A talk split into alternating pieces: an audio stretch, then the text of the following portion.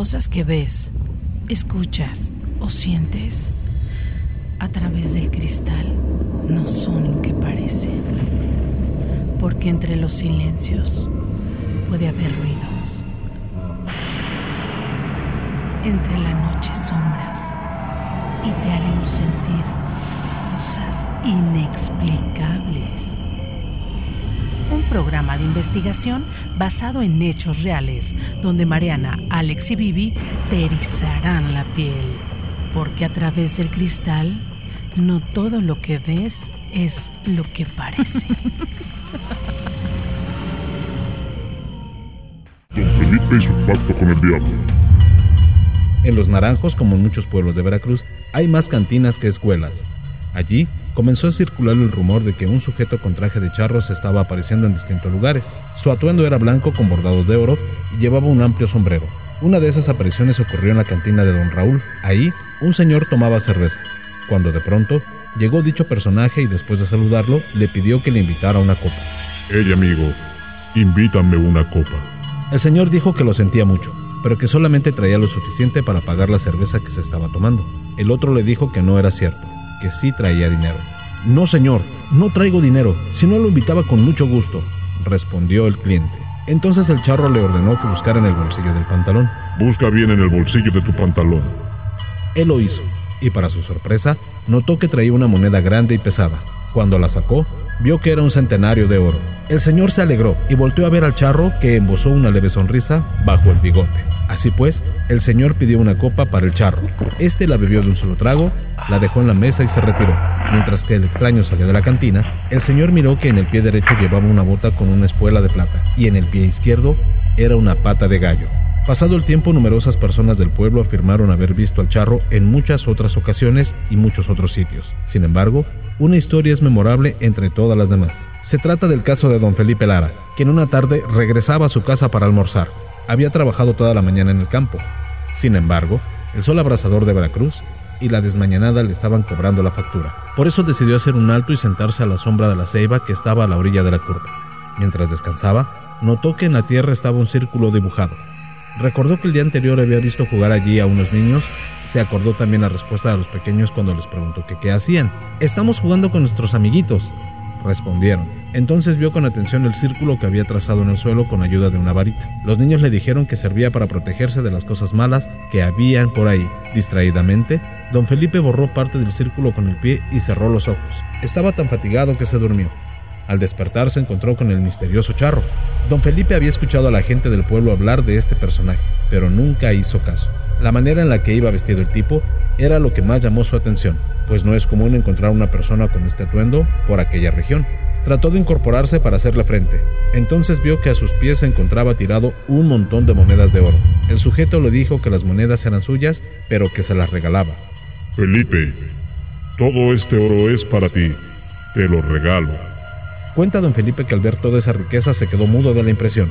El charro insistió en que lo tomara, pero él dijo que no. Entonces, quizá por venganza el sujeto pronunció unas palabras extrañas. Te vas a arrepentir. Tómalo. Es mi última oferta. De inmediato, un aire poderoso arrastró a don Felipe y lo levantó hasta las ramas de la ceiba, restregándolo contra sus propias espinas. Ahí se quedó varias horas, semi inconsciente. Luego al despertar, bajó como pudo y tambaleándose, se dirigió a su casa. Esa noche la mujer de Felipe, doña Damasia, fue a buscar a mi padre. Solía ir con frecuencia a nuestra casa, pues mi papá sabía hacer limpias. En esa ocasión dijo que quien recurría de sus servicios era su esposo. Mi padre la acompañó de regreso y encontró a don Felipe tirado en el catre ardiendo en fiebre. Su ropa estaba en el suelo hecha jirones. Antes de proceder con la limpia, lo examinó. Fue así que notó que tenía la espalda arañada y llena de sangre. ¿Qué le pasó, compadre? preguntó mi papá. Entonces él le platicó lo sucedido y mi padre nos lo contó a nosotros. Don Felipe se recuperó y todo parecía regresar a la normalidad. Sin embargo, ahora creo que las cosas no sucedieron exactamente como él las contó a mi papá. He llegado a sospechar que don Felipe no rechazó el ofrecimiento del charro. Digo esto porque este hombre siempre había sido muy pobre. Vivía en una casita de penca de maguey con un techo de dos agujas, como todos en los Naranjos, Veracruz. Era padre de muchos hijos a los que debía mantener, pero después de lo ocurrido en la curva, reconstruyó su casa. Para eso empleó cemento. Ese material era inusual en el pueblo, pues solo la gente de dinero lo utilizaba. Más tarde compró un refrigerador y luego televisión. Dicen que cuando doña Damasia necesitaba ir de compras, don Felipe entraba a su cuarto y después de unos minutos salía y le daba dinero. Hasta la fecha, la casa de don Felipe es una de las más bonitas en Los Naranjos. Años después, durante la visita que les hice a mis padres, me encontré a don Felipe en las calles del pueblo. No lo había visto desde mi adolescencia. Quise saludarlo, pero me contuve al advertir que no me reconocía. En sus ojos advertí tristeza y miedo. Quizás estaba consciente que no le quedaba mucho tiempo de vida y que se acercaba el momento de pagar con algo más que dinero la deuda que había contraído con aquel extraño hombre.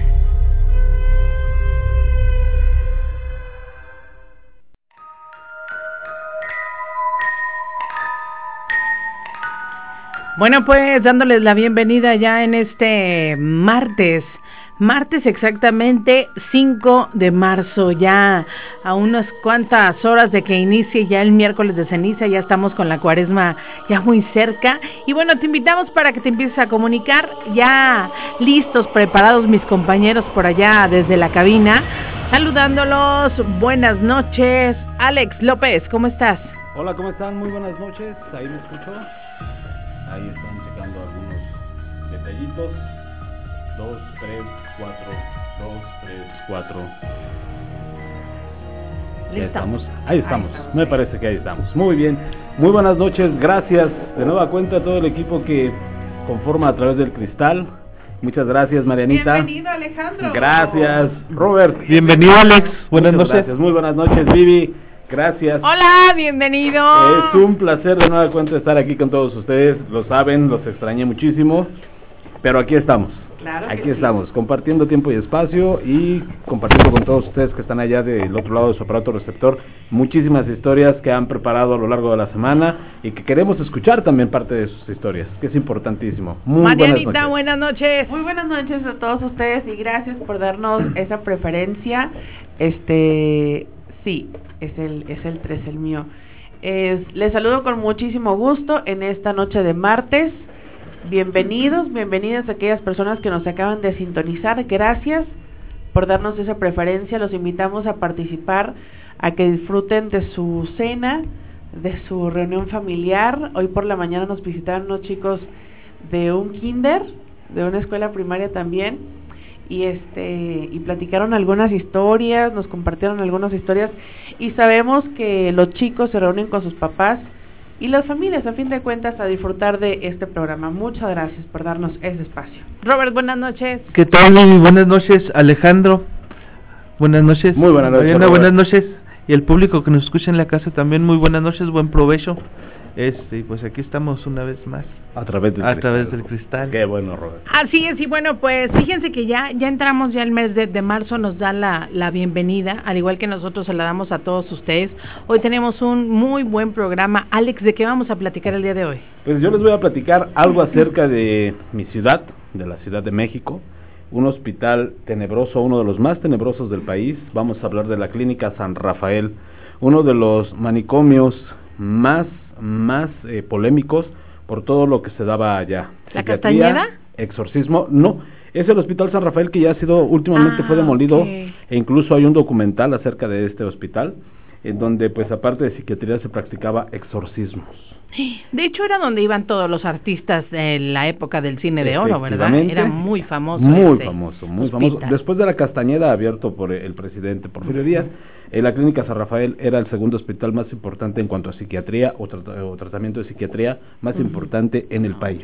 No, pues muy buen tema el día de hoy. Marianita, ¿de qué nos vas a platicar? Fíjate que yo vamos, les voy a platicar acerca de una imagen de Jesús que se muestra en el cielo eh, sobre una ciudad italiana. Eh, dicen los que opinan sobre esto que ya indica el final de los tiempos. Vamos a hablar un poquito acerca de esto.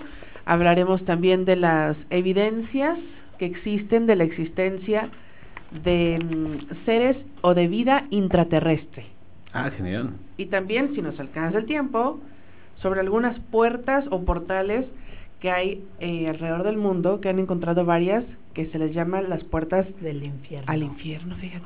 Y dan, obviamente, pues dentro de la tierra, ¿no? Así Claro. es. Ay, muy padre, muy Pues ahí bueno. Robert, ¿de qué nos vas a platicar el día de hoy? Mira, no sé si recuerden, Mariana Vivi, o tú, no sé si tú también tuviste oportunidad de escuchar el programa. Hace unos programas yo les estaba platicando acerca de que hay mu- especies que están extintas, que están reapareciendo. Hace unos días volvió a aparecer otra más. Ay, caray. Entonces, Esto interesante. Qué raro fenómeno, ¿no? Exacto. Sí, sí, verdaderamente es 100 años, 50 años, ciento y tanto, pero ahí están las especies, están resurgiendo. la naturaleza cobra lo que es suyo. Y es cuando yo, en desquacerado, ¿verdad? Pensando un poquito, ¿no estarán guardados en ese mundo intraterrestre, Marina? Que los estén dejando poco a poco salir, así como un tipo de arca de Noé que los tenga ahí, ahí como reserva. Ajá. Que digan, ¿sabes qué? Pues no. Hay que repoblar el hábitat. Suena porque la cadena alimenticia es muy estricta. Muy. Entonces, cuando se rompe el eslabón, se altera y los ciclos se rompen, entonces hay que hay que ajustarse. Así es. Muy Entonces, interesante. Ahí está un animal más que aparece después de también al- algunos años de que se había declarado extinto y pues bueno, eso es lo que les voy a platicar. Y muy bonito además el leopardo nublado. Perfecto. Taiwán. Muy padre. Vivi. Muy- Vivi, platícanos. Fíjense que el día de hoy yo le traigo dos casos que a mí se me han hecho de verdad muy misteriosos sobre Ajá. esta, este tipo de muertes tan raras que pasan en los hoteles y también es la, la muerte de, de Kenika Jenkins y también el caso muy sonado de John Bennett. Esta es una niña que ganó muchos concursos de belleza desde chiquititita y un día la secuestran, según esto, y aparece muerta en el sótano de su casa.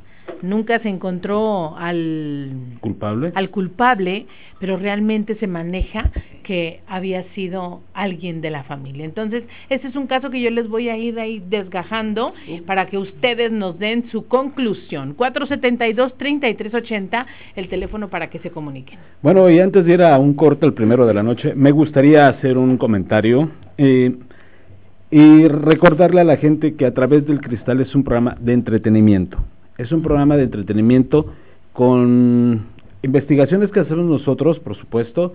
Obviamente compartimos nuestros puntos de vista, pero verdaderamente no queremos hacer creer nada a nadie. No. No hacemos invocaciones de nada. O, o, ¿A poco traes velas? No traigo velas. No, no, no. No lo Aquí Nada practico. más tenemos este pentagrama aquí en la mesa. El pentagrama y la, el, incienso negro y Mi las tabla velas ouija. y las velas negras que tienen ahí, No Mariana. No, verdaderamente, nosotros disfrutamos mucho de lo que es este programa.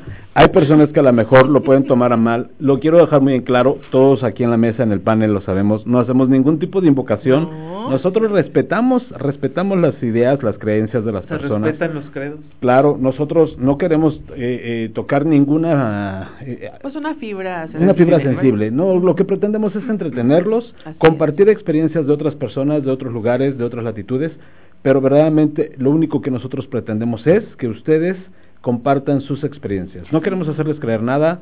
Si ustedes tienen una, determinada- una determinada religión, fe, lo respetamos. Postura. Si no, Claro.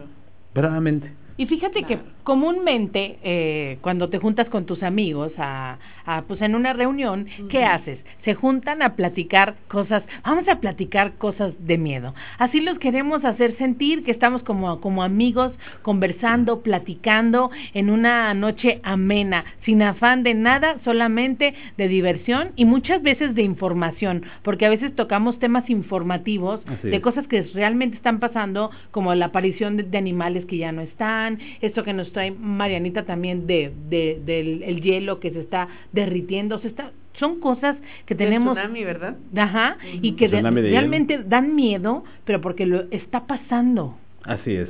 No queremos nada más ser este eh, insi- insistentes en un tema de demonios, de apariciones, de No, brujas. No, hemos tocado cantidad de temas que previamente las investigamos, vemos la fuente y la compartimos sin querer hacerle creer lo contrario. Si usted no cree en una aparición, en fantasmas, pues bueno, lo respetamos.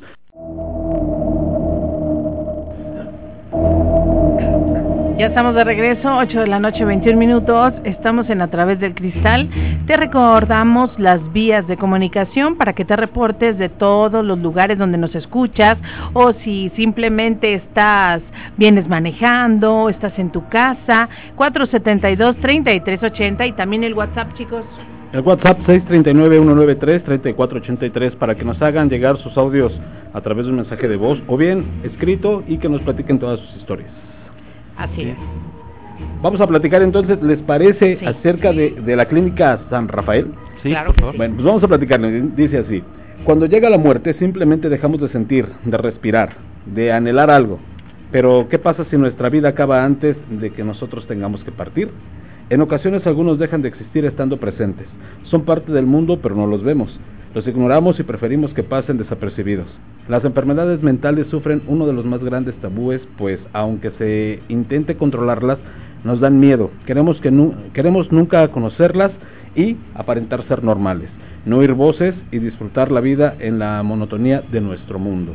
A un costado de la avenida Insurgente se ubica la clínica psiquiátrica más temida de todas, Hablamos de la clínica San Rafael en la Ciudad de México, en la que em, sabías que no resistirías más de algunos días antes de comportarte como todos los pacientes que había en su interior.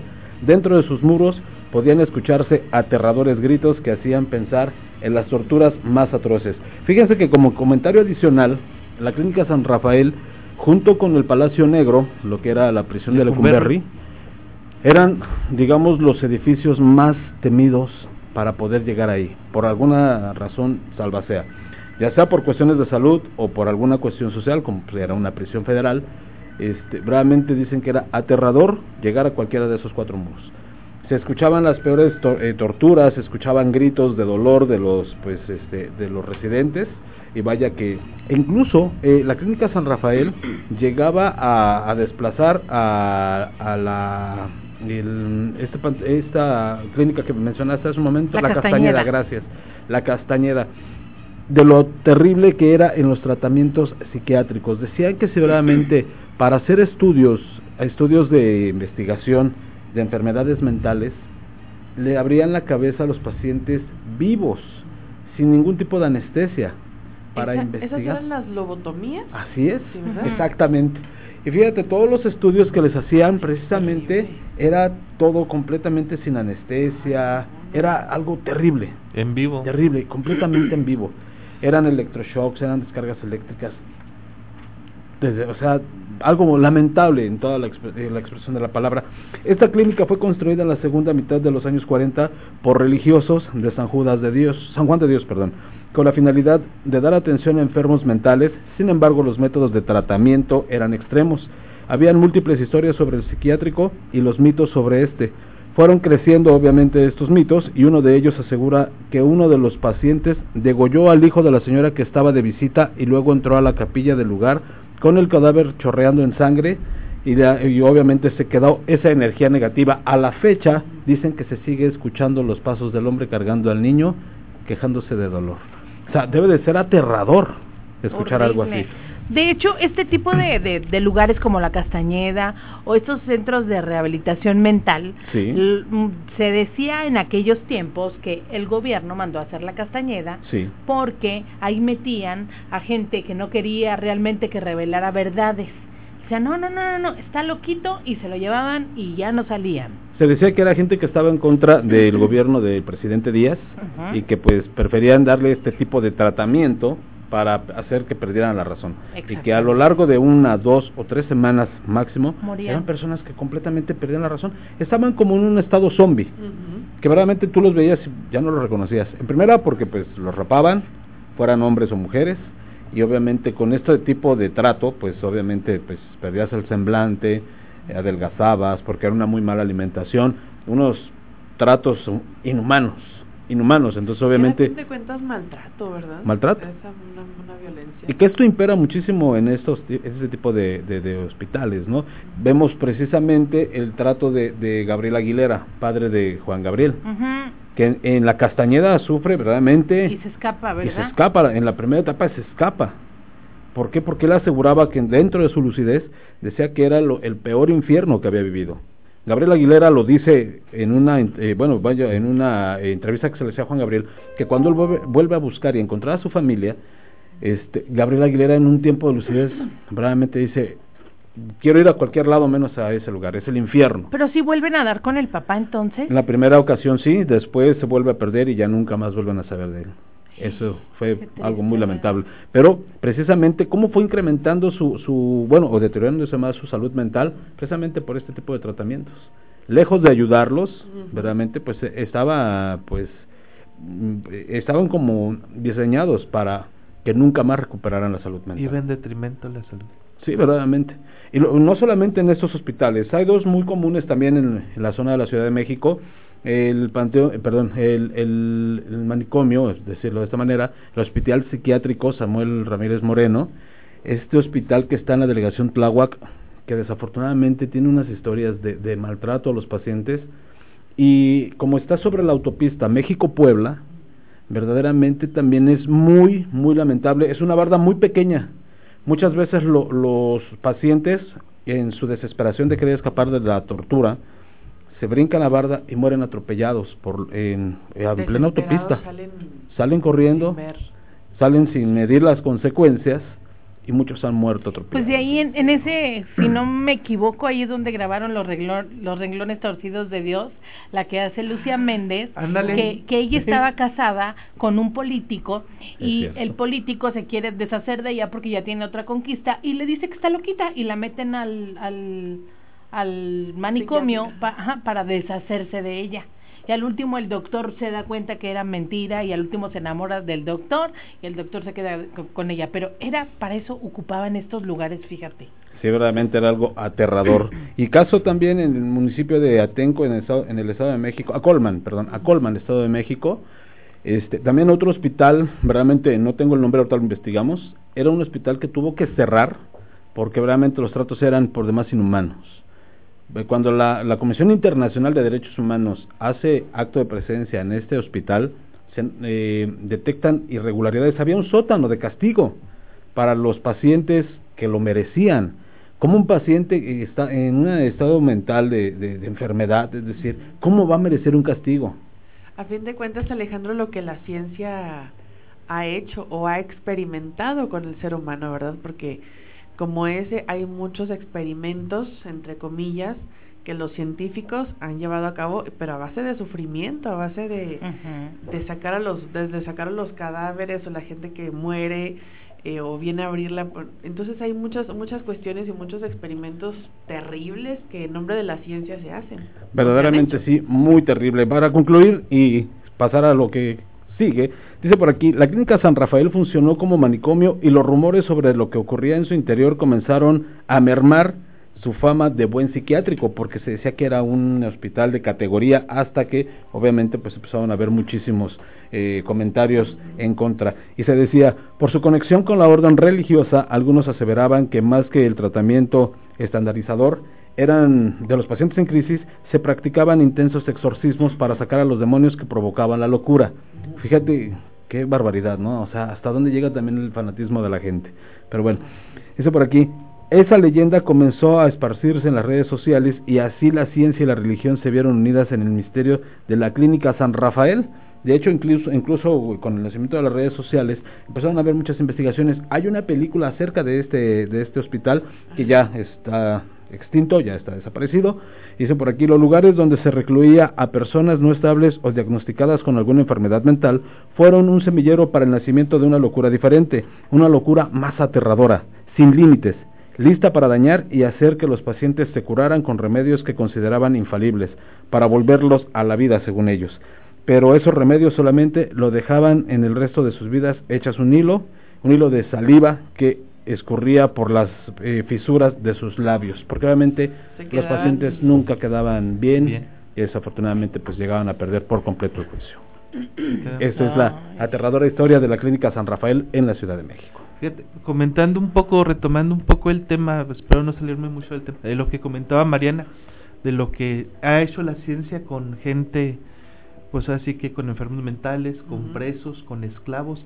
El, uno de los casos más recientes es el de A.J. Marion Sims, que se le considera o bueno, ya se le consideró, ya se le, ya no se le considera el padre de la ginecología moderna. Sí. Este, revisando sus casos, sus estudios, se, hace poco se dieron cuenta, a finales del 2018 se dieron cuenta que este, que este doctor, así entre comillas, si se le puede llamar así, ahora, ¿verdad? Todos sus procedimientos o todas sus investigaciones los hizo con esclavas negras. Y para buena fortuna de ellas, con todo sarcasmo, claro. todos los procedimientos quirúrgicos que hacía los hacía sin anestesia.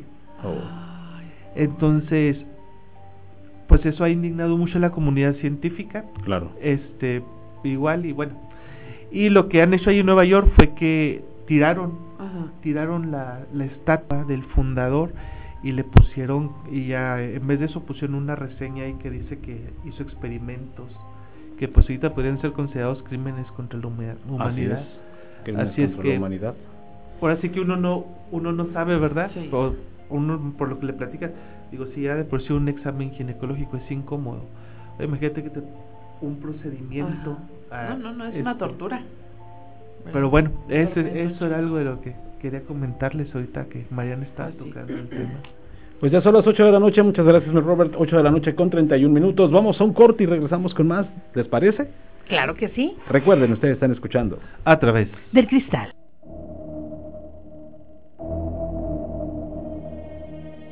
Ya exactamente las 8 de la noche con 35 minutos continuamos a través del cristal. Marianita, platícanos tu tema del día de hoy. Fíjate que yo les traigo, Vivi, una nota que tiene que ver con una figura en el cielo. ¿Cuántas veces este, a través nosotros de fotografías que se hacen virales hemos visto, por ejemplo, nubes geométricas con forma geométrica exacta o bien este ojos así, o sea, las nubes en formando un, un ojo. Siempre se han visto cosas extrañas en el cielo. A través de los siglos la humanidad eh, siente esta fascinación por las figuras, por los misterios, por todo lo que esconde el, pues el, cielo y demás, ¿no? A veces eh, se, se llegan a considerar mensajes divinos, aunque también hay que decir que otros han considerado estos fenómenos pues como signos apocalípticos. Estamos hablando de las llamadas percepciones de imágenes religiosas en fenómenos naturales, avistamientos de representaciones religiosas, especialmente los rostros de figuras religiosas en fenómenos pues de este tipo, ¿no?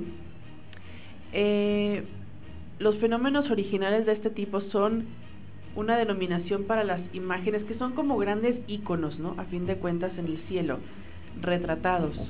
Fíjense que el artista y chef italiano Alfredo Lobruto se quedó sin palabras después de tomar una fotografía impresionante en la que se ve, se puede ver en esta fotografía una figura luminosa. Pero es una figura que tiene este algo muy particular, ¿no? Y es que parece parece que se parece, o sea, parece la figura de Jesús con los brazos extendidos y aparece como si estuviera este así abriendo los brazos a, la gente que está viendo y dice acompañado de esta fotografía la frase me encantó la vista dijo Alfredo a los medios locales no solo compartir fotos a menudo en las redes sociales pero cuando tomé esta al instante sentí que quería que otras personas la vieran porque era muy hermosa. Y efectivamente, si ustedes la pueden ver, no sé si, si quieran verla chicos, parece, exactamente es una figura de, de así como una está persona. El Cristo Redentor ahí en el en Brasil. exactamente, así está. Hasta parece que tiene como una túnica, ¿verdad? Y después de que Alfredo la publicara a través de Facebook con el título El Cristo de la Luz sobre el mar de, de Agropoli, de Agropoli, la imagen, no hombre, está muy, muy, muy bonita. La imagen pues se vuelve viral y muchos afirman que se trataba de una señal divina. Y la fotografía fue tomada este hace algunos días justo cuando la luz del sol atravesaba las nubes sobre su ciudad natal, creando precisamente esta imagen.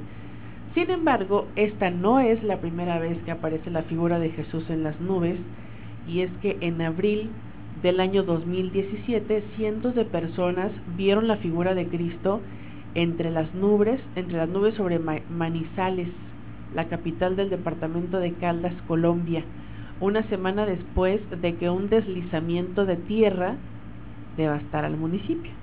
No es lo que se les hace extraño. El misterioso fenómeno en las nubes ocurrió sobre el cerro San Casio, siendo toda una bendición para aquellos habitantes que perdieron sus hogares, seres queridos y pertenencias en el desastre natural. El año pasado los peregrinos acudieron en masa a la casa de la familia Frías en la ciudad de Metán, al noroeste de Argentina, para ver cómo la estatua conocida como la Virgen de la Rosa Mística lloraba aparentemente lágrimas de sangre, siendo la 38 ava vez que ocurría este fenómeno sobrenatural, pero los más escépticos dicen que la imagen de Alfredo es un claro ejemplo de pareidolia, que es un fenómeno psicológico que consiste en reconocer patrones significativos como caras, figuras, en información aleatoria, o sea que tú le encuentras forma a las, a las nubes a fin de cuentas, ¿no? Y bueno, este sería un, un, un buen ejemplo para, para denominar este pues este raro pues fenómeno, ¿no? Pero sí se ve bastante claro y pues cientos de personas creen que la foto de Alfredo Lobruto muestra con toda claridad una señal divina, un mensaje a toda la humanidad de que no estamos yendo por el camino correcto y que no debemos dejar llevar por los impulsos de ira, de odio que están asolando a toda la humanidad. Exactamente. Y habrá grandes terremotos y en diferentes lugares, hambres y pestilencias, y habrá terror y grandes señales en el cielo. Lucas 21:11. Mm. ¿Será cierto? ¿No será cierto? La, la imagen, pues dice más que mil palabras. Ahí mencionas una fecha del 2017. Ajá. ¿Qué, qué, mes fue? Fue, vamos a ver. En abril, creo. En abril. En abril. No sé si te acuerdes. ¿Buscaste el, el fenómeno, lo que pasó? Te bueno, no sé si te acuerdas tú. En, en marzo del 2017 estábamos en la cabina de 40 tú y yo. Y vimos esta imagen. ¿Te acuerdas? Oye, ¿es cierto? ¿Te acuerdas que comentamos la imagen que estábamos muy sorprendidos en Zambia? Ajá. Que decíamos, pues que eso parece un dementor. ¿Sí lo alcanzas a ver, No. Ah, ok, ok. Mira. Ah, sí. Captaron como esa figura, se ve la nube. imagen es real? Este, eh, sí, sí, sí. O muchos dicen que fue Photoshop, que imagen. Es que pero... va a ver eso, ¿verdad? Claro, ¿no? Claro, o sea, no sabes hasta qué punto en internet sea esto manipulado, verídico, sea real, o, hay, o, hay, muchas cosas que a lo mejor no quieren que nos demos cuenta. Como dicen en el barrio es verífico. Es verífico. Oye, no, pero o sea, va de la mano porque si en, en abril se dio se dio la, esa otra imagen. Así es. Y en marzo ahora sí que casi casi el 3 de el 4 de el 4 de marzo fue cuando publicaron esta nota.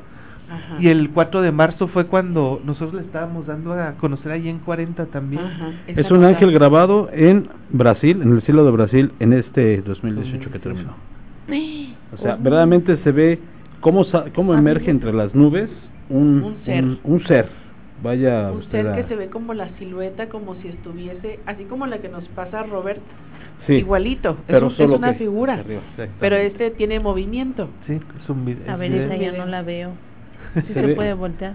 Verdaderamente llama poderosamente la atención cómo el video, o sea, se ve en el video cómo, cómo emerge esta figura de las nubes. Es una figura humana. Parece como una medusa, como una sirena. Como si fueran los ropajes, ¿no, Vivi? Pero se ve como, como abre como una túnica. Oigan, pero se ve que hasta se ve un trueno ahí. Sí, una luz, un destello, ¿verdad? Un destello.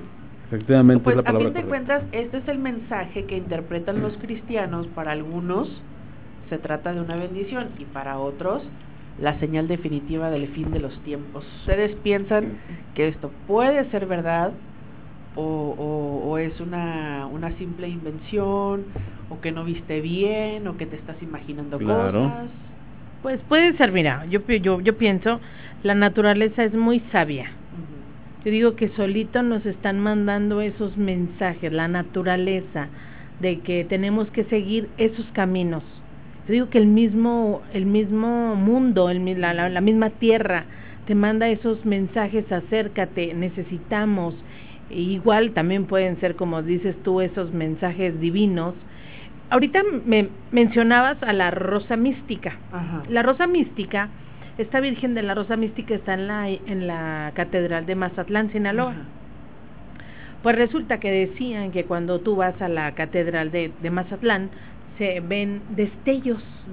A mí ya me habían dicho y empieza a oler mucho a, a, a rosa, a rosa. Pues el, cuando yo fui, fíjate que parece hasta el drede, le da el sol de algunos puntos que parece realmente como si le cayeran diamantina, o sea, diamantina a la imagen de la rosa mística. ¿Tú no fuiste, Robert, cuando fuiste a Mazatlán? No, no. ¿No entraste al templo? Yo no sabía que había y dicen que la, la y que huele mucho a rosas claro que huele a, a, a rosas pero porque también está rodeado verdad pero o sea sí es un olor bonito y los los destellos que que trae consigo la rosa mística mira para la vuelta Fíjate. Una de las cosas que también llaman poderosamente la atención en la aparición de lo en el cielo es eh, el sonido de las trompetas. Realmente que también es llama mucho la atención, que incluso también en redes sociales pues, salieron muchos memes, se hicieron muchos videos que, que nada, nada que ver, pero particularmente en Rusia, en Grecia, en México, en Brasil, en diferentes partes del mundo, diferentes culturas, se escuchaban las trompetas en el cielo. Y se ve la imagen de los caballeros, ¿no? Hay una fotografía de los jinetes, de los jinetes, que vaya, del apocalipsis. Vaya uno a saber si sea un montaje o si sea real, pero realmente pues impactantes.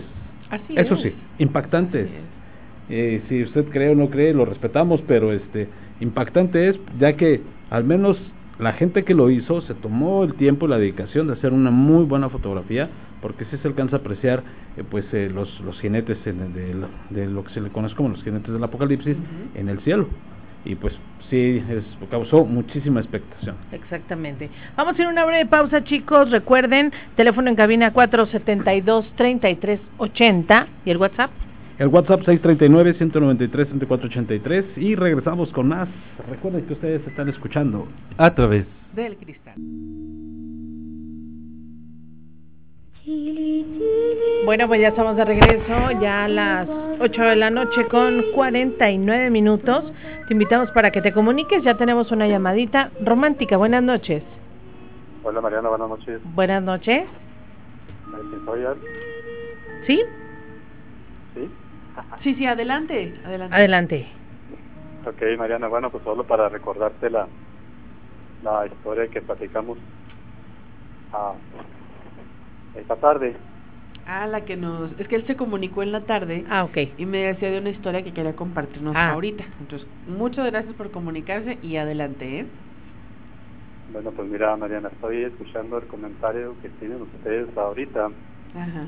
De, bueno, pues que, pues que miran imágenes en el teléfono, en, en las fotografías que que sitios que toman hacia el cielo, ¿no? Distintas partes. Ah, si quisieran ver algo realmente en vivo, yo los invito a la casa. A cualquiera de ustedes que se atreva a ir uno de estos días. Ajá. En la noche. Dice Roberto, y, dice Roberto y Vivi que ellos van. No, van a ir Alex y Robert. no te entendí, Mariana. Que dice Roberto y Vivi eh, que ellos van. Así es, que se ¿Sí? estén allí una noche conmigo. a ver. Aparte, pues bueno, pues yo no miro nada. Pero nada ¿qué, más, ¿qué es lo que nada pasa? más mis acompañantes Ajá. son los que son los que tienen ese ese privilegio, de decir así, ¿no? De, si es un privilegio. De cosas. Si es un privilegio o da miedo. Oh, pues eh, bueno, lo mismo, no sabría decirte qué se siente porque pues no he tenido yo la oportunidad y ni quiero. y quiero ver porque luego... O sea, ah, amigo, ¿tú, ¿tú nunca has visto nada? Claro que no. O sea, ¿te han platicado? Así es. Eh, la ah. casa tengo desde el 75 hasta la fecha, Mariana.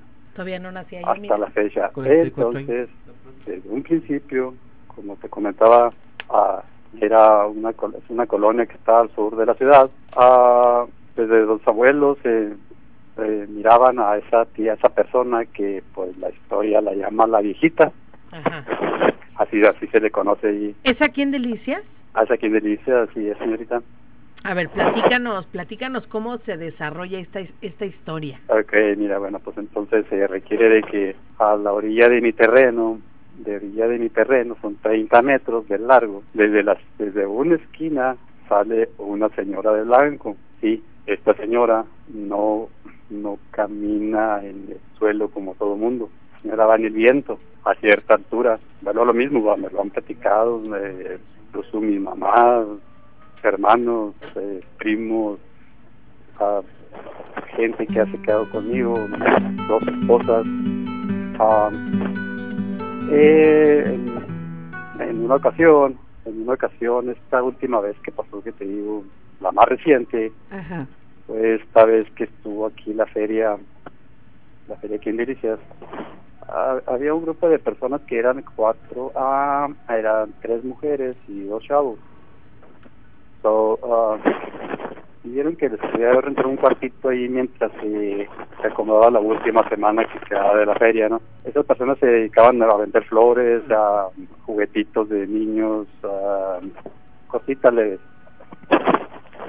Entonces, pues desde el primer día que yo les presté un cuartito, pues luego al segundo día amanecieron todos asustados, porque allá andaba la viejita de blanco rondándolos ahí por la ventana y por la puerta. ¿Y les tocaba o no? ¿Mande? ¿Nada más pasaba o les tocaba? Se para la ventana, se para en la puerta y sigue su camino, pasa por la banqueta que está en la calle, entra hacia el patio y luego ya camino hasta la esquina, que te digo, hasta la pura esquina que está al terminar el, el terreno, que son 30 metros, y ahí desaparece. Entonces, pues ahí la historia la llama La Viejita. No sé quién se atreva a ir a saludarla. ¿De qué, de qué rumbo es, Mario? Es acá rumbo a la colonia campesina por acá. Ah, ok, por la campesina. Va a ir Alex a, a, ver a, la, a, ver si la... Sí, bueno, yo digo que no todos tienen el gusto de verla, ¿verdad? Pues yo lo he tenido el gusto, ¿eh? Oye, pero es que es familiar tuyo, ¿verdad? Ey, ¿en la que sale? Sí. No lo creo porque pues en ese tiempo del 75 pues tendría algunos tendría yo um, que tendría yo 10 años Ajá. 75 tendría como 10 años 11 años. Ah ok. Entonces pues no no creo que sea de la familia. No creo que sea de la familia porque es una colonia vieja. Sí. Y y pues este ese, esa situación siempre ha ocurrido ahí en, en solo en mi terreno. ¿Hay alguna, alguna hora, ¿Hay alguna hora en particular en que suceda esto o es como aleatorio? O, ah, eso no podría contestarte, Mariana, porque cuando la persona, así que, bueno, estas personas que me platicaron, pues solo pues, en la noche, ¿no? Ah, que estaba parada en la puerta, luego dio la vuelta y se asomó por la ventana y no sabría decirte que a qué más o menos como qué hora. se manifiesta luego luego este que no se mira la viejita se mira una una lucecita que camina igual eh, igual va a cierta altura del piso uh, y va y se esconde a esa esquina a esa esquina que te cuento hasta, hasta, terminar pero está por el, por el lado de mi terreno. Ay no qué feo. Bueno pues quisiera yo invitar a alguien que sepa que sepa del de, eh, que tenga conocimiento en el ramo no que no le sacatea o sea, preguntarle pues, cuál es su problema que es lo que de, que es lo que hay pues, si es su casa bueno pues que me la compre y se la dejo y Algo así por el estilo, ¿no? No, pues ya, ya tenemos aquí, ya levantó la mano Alex López, Robert Rodela, son los dos hombres que se van a ir, de ellos bragados fuertes, a ir a, una, noche, una noche a pasarla ahí, a la casa de la Están retados, están retados para que no digan, lo tengo, lo tengo en la imagen del teléfono. Gracias, Mario. Okay. Un abrazo para Dorita. Que igual pues. Estamos. Muy buenas noches. Bueno, pues ya queda pendiente esa visita a la casa de la viejita. Por cierto, ya hace falta una invitación. Sí. Ya han quedado por ahí pendientes algunas y eh, regresé con muchas ganas de llevarme a alguien para irnos a con Alejandra quedamos que íbamos a ir a un panteón, ¿no? Así es, con Alejandra. Bueno, ¿qué les parece si vamos a una breve pausa? El teléfono en la cabina, chicos. El teléfono en cabina 472-3380, el WhatsApp, Marianita. 639-193-3483. Tenemos otra llamadita. La Antes de irnos a corte, ¿les parece? Romántica, buenas noches. Buenas noches. Muy buenas noches. Oiga, este, le faltó a este muchacho de México de del de, ¿cómo se llama? De Contando Loquitos. De la clínica San Rafael. había otro en Tepexpan y otro en Decumberri. Es correcto, el de Tepexpan, el de Decumberri sí lo comentamos, el de Tepexpan es también un hospital de muy mala fama, sí es cierto. Yo estuve allí en Decumberri, yo hice la vagina de, de la grujía de y la de la panadería, la general y de psiquiatra, contando loquitos. Sí. Eh, allí se volvió uno loquito porque el castigo del apando. Ay, el apando. Yo soy un, un distante de ahí. Platíquenos qué era el apando para los que no sabemos. El apando, mire, yo lo voy a platicar desde que eh, ingresé. Sí. Yo ingresé primero a la novena, de la novena al torito. Del torito a la procu, la que se cayó estaba en el, en el el sótano. Sí. Sí. Estaba en el sótano.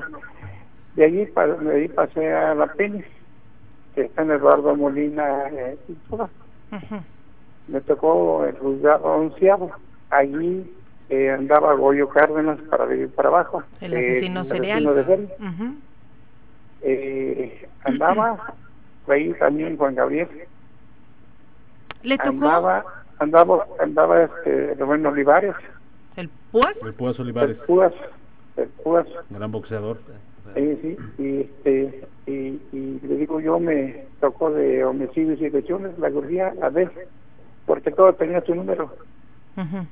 La I era de, de, de, turno para que salía libre, eran tres días, y si no, era absuelto. Y absuelto era para adentro, para allá, para... ¿sí? Empezaba a tocar atrás de la banda de guerra y ya iba entraba uno a al baño a bañarse y de allí empieza el castigo con sosa con sosa y jabón cuando ya los comandos los comandos son las personas que traían una brazalete en el brazo ¿cuánto traes? 20 centavos por día son de al baño para poder una conversión con las sosa de jabón, fíjese. Entonces de allí nos iban, nos iban este, eh, surtiendo a las cirugías. Por ejemplo, la A era de segundo ingreso, la E era de roteros, la I de estafadores, o sea, todos tenían su, era la abecedario, y la D de menciones y lesiones. Desde allí tenía que, entrando, tenía que contestar usted con su segundo apellido. Y luego, pues ya por ejemplo, fulano tal, pero con su apellido segundo. Y de allí les tocó ese día dormir en la panda eh, en Guquillas. La panda es un cuarto de, de dos por dos y medio. Ahí, alto. Ahí es el castigo, para que se porten mal.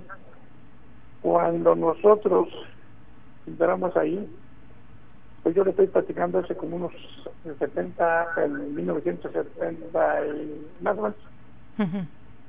Este, eh, entrando usted para adentro, ya era culpable, fue inocente, era culpable. Todo estaba en el archivo y estaba en el apando los comandos, el primero jefe de los comandos y el jefe de la cocina.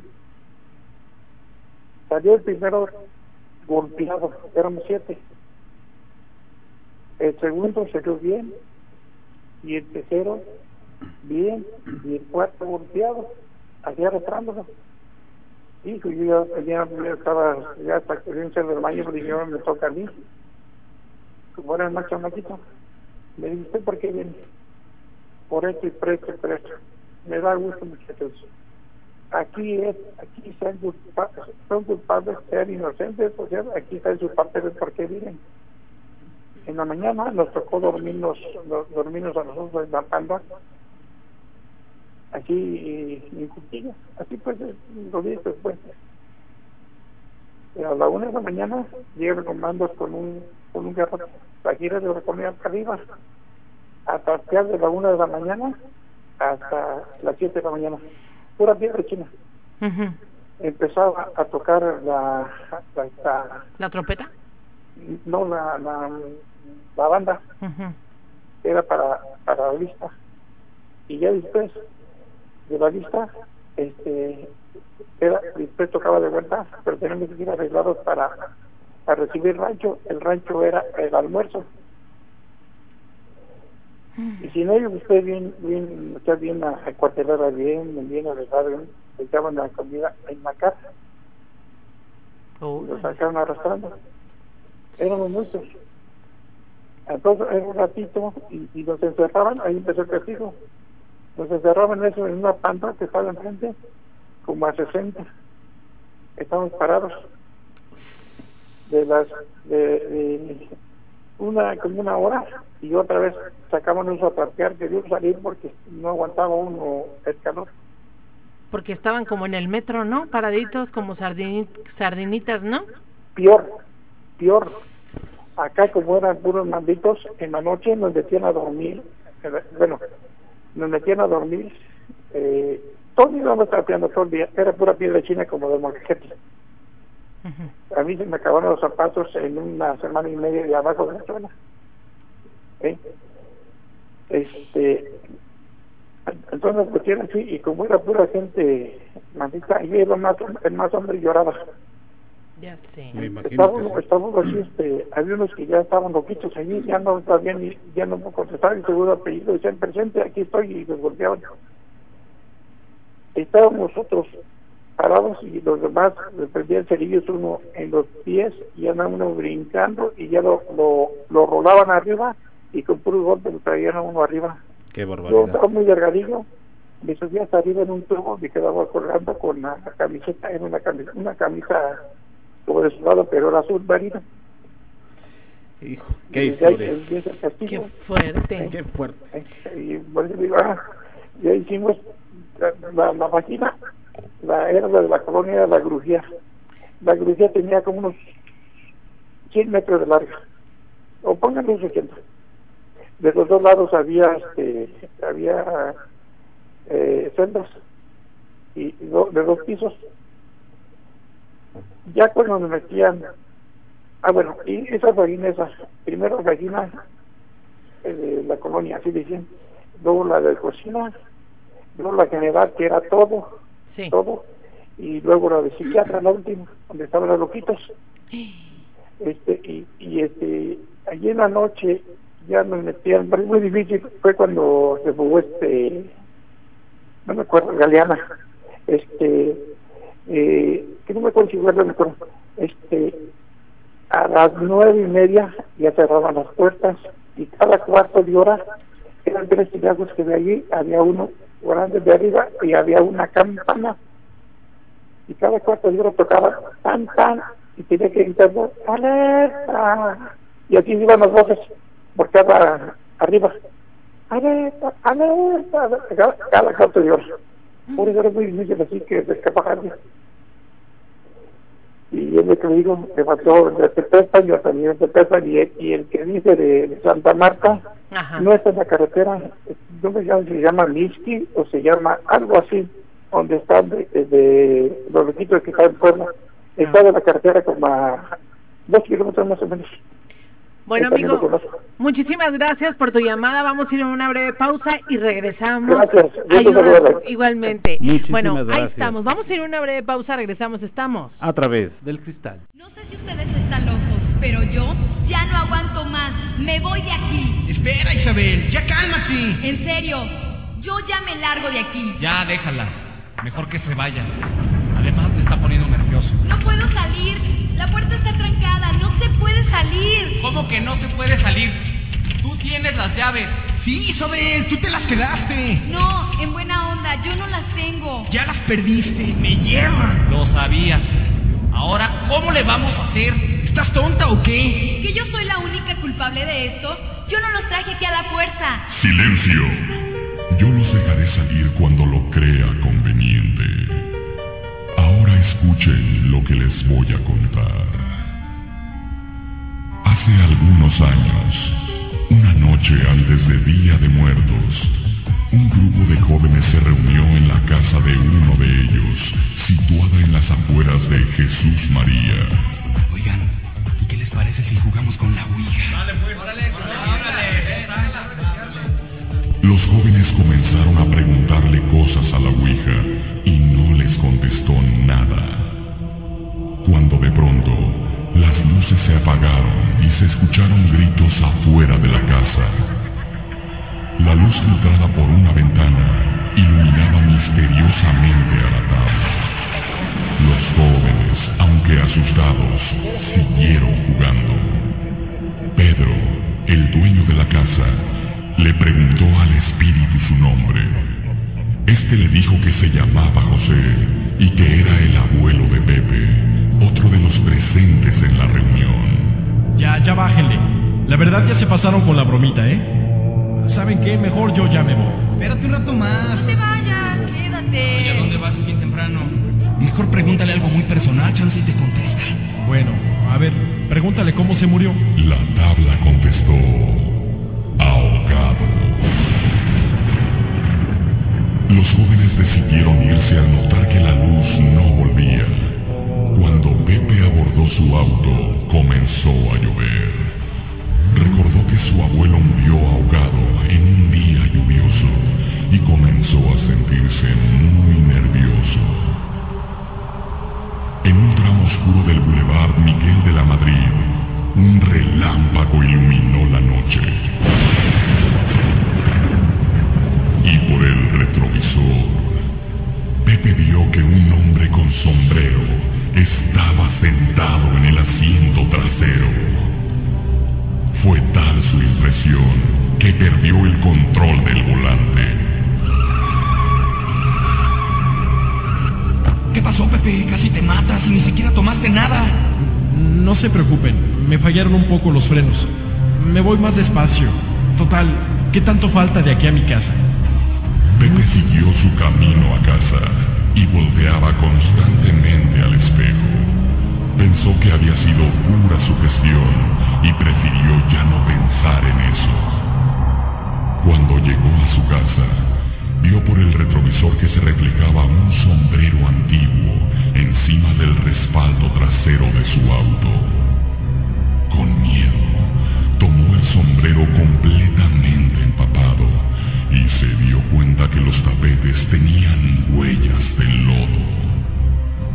Al entrar a su casa, Pepe dejó el sombrero en el perchero de la entrada y se fue a dormir. Al otro día por la mañana, su padre lo despertó desconcertado. Pepe, ¿me puedes decir dónde andabas anoche? ¿Eh? Ah, andaba en la casa de Pedro. Sí, cómo no. ¿Tú sabes de dónde salió ese sombrero? ¿Eh? Ah, ah, sí, sí. Ayer me lo encontré en el carro. Apareció de repente. Debe ser de alguno. de alguno de mis amigos. No, Pepe. No es de ninguno de tus amigos. Este sombrero fue el que traía puesto tu abuelo cuando murió. ¿Lo recuerdas? Encontramos su cuerpo, pero. pero jamás apareció su sombrero.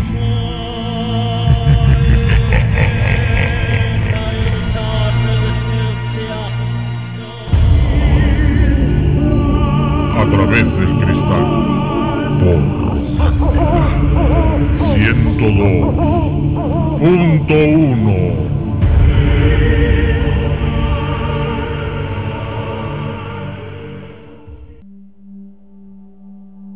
Bueno, pues ya a las 9 de la noche con 15 minutos, chicos. Invitamos a toda la gente que se comunique 472-3380, el WhatsApp. 639-193-3483 para que nos manden todos sus videos y toda la información y obviamente también que visiten la página de internet. Fíjate que- Marianita, ¿tenemos por allá mensajitos contigo? Sí, es lo que te- le- les iba a comentar. Dice esta persona, Buenas noches, soy Juan. No tomen tan en serio lo de la señora que llamó la semana pasada criticándolos. Así nos gusta su programa. Adelante. No sé si ya tocaron el caso de Pascualita, el maniquí de la casa de la novia en Chihuahua. Saludos. Sí, yo lo hablé hace tiempo. Ajá. Pero de todas maneras, va, podemos volverle a dar una, una, segunda historia al tema de Pascualita. ¿Qué les parece si vamos a una breve pausa? Regresamos porque tenemos seguimos teniendo muy buenos temas en la mesa, así que no se despeguen, estamos a través del cristal. Ya a las 9 de la noche con 19 minutos, continuamos 472-3380 y tenemos el WhatsApp disponible. 639-193-3483. Déjenme les comparto este mensajito. Dice nuestra amiga, sí, la Pascualita sí es verdad.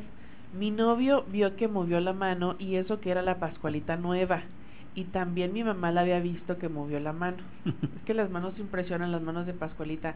Comentábamos ahorita que se veía muy diferente ahora que la trajeron de México. Sí. De CDMX, ¿verdad? que regresó muy distinta. No me ha tocado verla nueva. No, a mí tampoco me ha tocado, solamente, verla en fotografía y dicen por ahí que que nos quedamos con la original y mandamos una de Tepito. No es cierto, ¿eh? No, no crean nada de eso. la falluquearon. La falluquearon. No, pero realmente es la original. Dicen por ahí que sufrió algunos, este, transformaciones porque también la, la diversidad del ambiente, del clima, la contaminación, porque obviamente recordemos que es un, es un, bueno, se dice que es un cuerpo este embalsamado.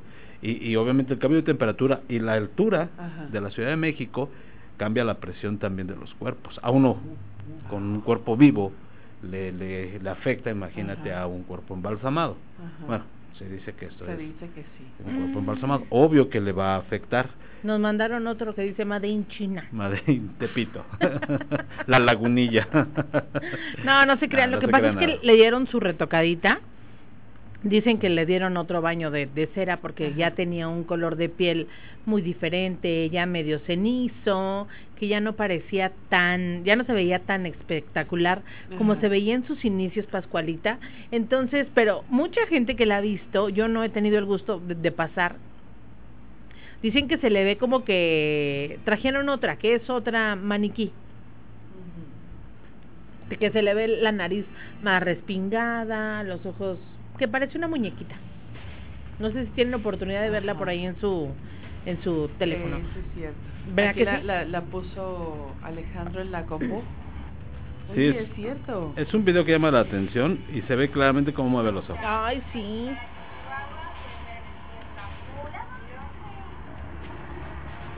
Oh.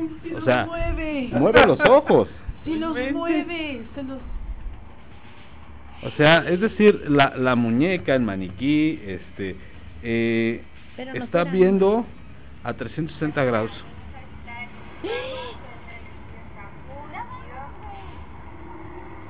Mira. Ay, no, no, no, o sea, los mueve, con toda claridad. Googleenle en donde Pascualita, mueve, los ojos. Sí, así es. O sea, realmente llama la atención, ¿eh? O sea, poderosamente llama la atención cómo pues está viendo hacia un lado y, y solo mueve los ojos, no mueve la cabeza. órbitas. exactamente, no mueve la cabeza, solo los ojos. Mueve las niñas. exacto. no, no, he escuchado otra cosa. ¿Las niñas? No, de los ojos. Entonces, llama mucho la atención este qué bárbaros, qué bárbaros me hicieron perder la, la seriedad, la concentración. la concentración de lo que iba a comentar, pero es que llama mucho la atención, llama la atención de cómo este esta muñeca, este maniquí mueve los ojos. Se ve muy distinto.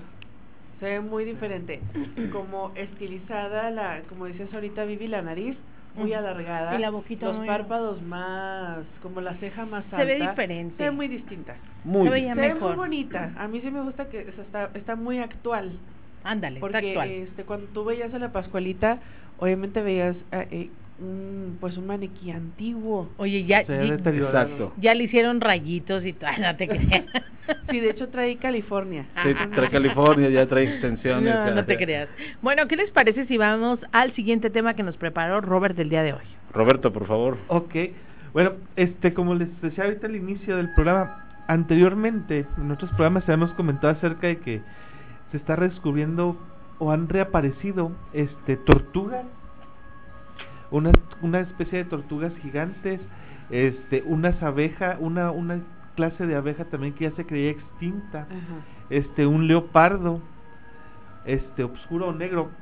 Pero en estos días también se ha publicado que reaparece el leopardo nublado de Taiwán que se creía extinto.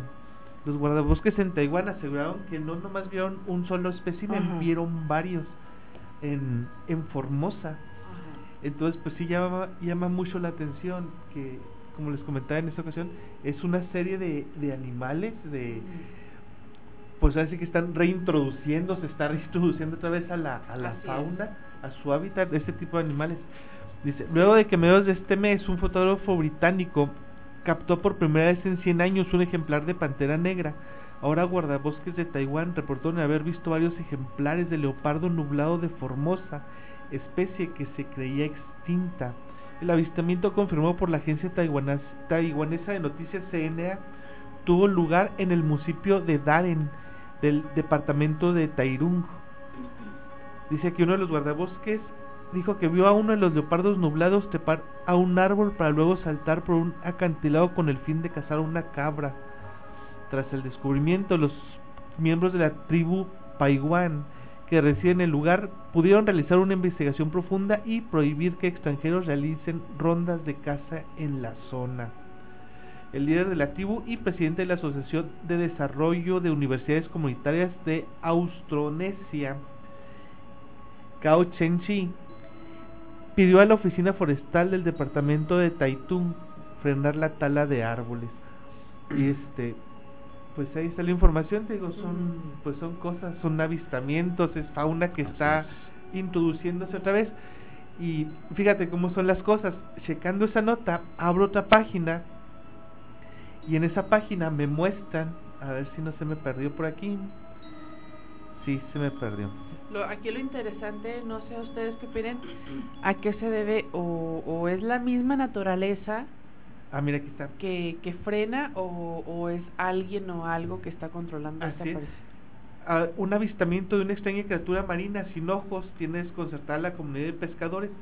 Lo que dicen de esta nota, y está fechada como miércoles 6 de marzo, apenas la van a publicar oficialmente el día de mañana. Mañana. Este, de que tiene una especie prehistórica, tiene una, una fisonomía prehistórica el animal, o sea, que lo están, lo están comparando, tratando de comparar con algún tipo de dinosaurio también ya extinto, o de aquellas épocas. Fíjate. Así es que, pues ahí están, se están dando las cosas y poco a poquito. También hay una nota por ahí perdida, no tuve el tiempo de checarla. Este, un investigador mexicano está haciendo su doctorado y como parte de su investigación estaba revisando la fauna marina en Yucatán, si mal no recuerdo, y descubre un tipo nuevo de crustáceo, un camarón, un tipo nuevo de camarón. Entonces digo, velos hilando, velos juntando, es uno, es otro. A lo mejor son así como que muy, muy esparcidos, sí, y, y no nada no nada dice son felinos, no son nada más cánidos, no nada más son tortugas, perdón. O sea, es es mucha la, la, fauna que se está introduciendo otra vez a, al ecosistema, al ecosistema del mundo, porque no nada más es en América, no nada más es en Europa, pues es en Está como en diferentes partes del mundo. Así es, porque pues en Galápagos, aquí en Ecuador, la tortuga. En África está el, el leopardo este que les habíamos comentado. Y luego ahora en, en Asia está este otro también. Ah, Entonces te digo, entonces te digo, es uno, es otro. Aquí en México, pues también con esa especie nueva. Qué raro, ¿verdad? Pues ¿Qué ahí, pasando? ahí está, este, te digo, sí es algo que, que te da de qué pensar. Ajá. Así que si los ves como incidentes aislados, pues no pasa nada, pero ya te pones un poquito a verlos así más en conjunto y dices, ah, caray. Algo está pasando. Así es. Tenemos una llamadita. Muy buena noche, romántica. Hola, buenas noches. Bienvenido, ¿cuál es su nombre? Luis Cruz. Luis, ¿cómo estás? Muy bien, excelente, excelente su programa. Fíjense que esto lo acabo de topar y, se me está haciendo muy, muy, muy, muy entretenido. Muchísimas gracias. Luis. Felicidades. Gracias. Platícanos. Oye, quiero ver a ver si tienen algún conocimiento, saben del transexualismo que nos quieren implantar. El transexualismo. Sí, que, que háganme cuenta que en, le están educando a los niños de que ya no hay diferencia entre hombre y mujer, que la misma ropa para los dos, que este, los niños se visten como mujercitas, las mujercitas están vistiendo como hombres, así de esas cosas. Sí, mira, a, lo largo de diferentes ciudades en todo el mundo, ahorita muchísimas em, movimientos, muchos movimientos de, de, personas están tratando de evitar que se siga como dividiendo en género la humanidad. Es parte de la tolerancia. Parte de la tolerancia. Aunque verdaderamente hay muchísimos grupos que también se han este, puesto en contra, se han opuesto a esta nueva ola de decir que, pues, incluso que se ha querido modificar el idioma ya no hacer términos como de, de, em, género, este, realmente va más allá de ser una, digamos, una secta o un algo oculto, eh, son eh, movimientos en todo el mundo y en las principales ciudades europeas, norteamericanas, eh, eh, incluso eh, ya ha llegado a América Latina, ya se ha dado en algunas ciudades de nuestro país, en algunas ciudades de Sudamérica, pero verdaderamente es más que una ola de un movimiento social que busca la igualdad o la equidad. no sé si nuestro amigo también se pueda referir este a la bomba gay que el Pentágono quiso implementar, que pretendía convertir los enemigos en homosexuales. Eso fue por allá del 94, cuando fue la invasión a Kuwait y todo eso. Este fue fue algo de lo que se, se se habló en su momento también. La bomba gay. La bomba ah, gay. Este, pero pues eso eso es lo que eh, nosotros así que sin pensar mal es parte del movimiento de tolerancia que se le quiere inculcar a los niños. A los niños. Este ya no nada más ya mamá se viste a rosa también papá. Ya no nada más lava los trastes también papá. También papá. Así y bueno yo más que todo me, me lo había visto enfocado en que quieren más que todo implantar este tipo para eh, la disminución de la población no tanto como discriminación y, e igualdad sino más que todo para disminuir la población, ellos tienen esa fijación, ¿verdad? De que quieren, hasta en las películas nos están metiendo que por la población está, el mundo se está destruyendo, que por el que es mucha población nos estamos acabando el planeta. Entonces, sí, pues, eso es lo que, lo que más bien, este, lo que he visto que están enfocados a pues ahí se puede contradecir mucho porque mira, por ejemplo en China sabíamos que años antes tenían la prohibición o la regla de un solo hijo. Sí. y ahorita están haciendo hasta lo imposible por quitarla. ¿por qué? porque el, el, país es un país viejo. Y ¿Sabes, lo que ¿sabes lo que hicieron en China? empiezan a reproducir. Lo que hicieron en China fue que no valoraban las mujeres y si tenían una niñita cuando era la de un solo hombre de un solo niño perdón querían puros hombres pero ahorita cuando ya ven que ya no tienen niñas para casar a tanto hombre, ahora sí ya quieren meter así las niñas, son las niñas queridas. y, y cosa tan rara, ahora con todo esto ahí en China, las mujeres no se quieren casar, no quieren tener familia. Así claro. Los que dicen, ya batallé toda mi vida para estar, desde que naces luego, luego en el mejor kinder, en la mejor guardería, porque ahí te vas a ir al mejor kinder, a la mejor primaria, mejor secundaria, así es, así vas escalando, hasta ahí vas a llegar al punto que vas a conseguir un muy buen empleo, el mejor empleo. Y hemos batallado todo eso para terminar al final de nuestra vida. Casadas. Casadas, criando hijos, la casa, porque el hombre va a ser, no, yo soy el hombre, yo trabajo, yo... Entonces ya no quieren compromisos, ya no se quieren casar. Y ahora también la cultura china, por cuestión de economía, lo que bien comentas, Robert, es muy cierto. O sea, están tratando de, de nulificar esta ley de solamente un hijo, porque si tenían otro más, era pertenecía al gobierno chino, al ejército chino. Oye, pero ya no caben también. Pero es por cuestión de economía, es el país más poblado de la Tierra, entonces la mano de obra, es todo lo que representa una sobrepoblación que podría parecer un problema, al contrario, es mucha producción para un país. Están capitalizando. Así es, efectivamente, y para China es básico y fundamental la población. Fíjate, una historia a lo mejor fuera de contexto, o tal vez no, nos tocó en un camión que íbamos de Chihuahua a Cuauhtémoc, iba un grupo de turistas, íbamos mi esposa, íbamos mis dos criaturas y ya íbamos. Y estas personas iban a las barrancas del cobre, iban a zonas turísticas ahí de sierra, y estaban muy sorprendidos. iban hablando entre su, en su idioma, en su lengua, y nos volteaban a ver mucho y a mi esposa y una hasta que una muchacha, una señorita se, se atrevió a hablar. Se anima. Le dice, oye, disculpa, ¿son tuyos? Sí. Y así como que, ¡Ah! ¿y cuántos años tienes? Pues tenía 20 de años. Pero ¿cómo? ¿Estás muy chiquita? Dice, pues no. Y sí están muy sorprendidos, es que hay nosotros tardamos, o sea, muy grandes para tener hijos. Sí. Dice, y aparte de eso, dice, los que quieren tener más de uno tienen que emigrar.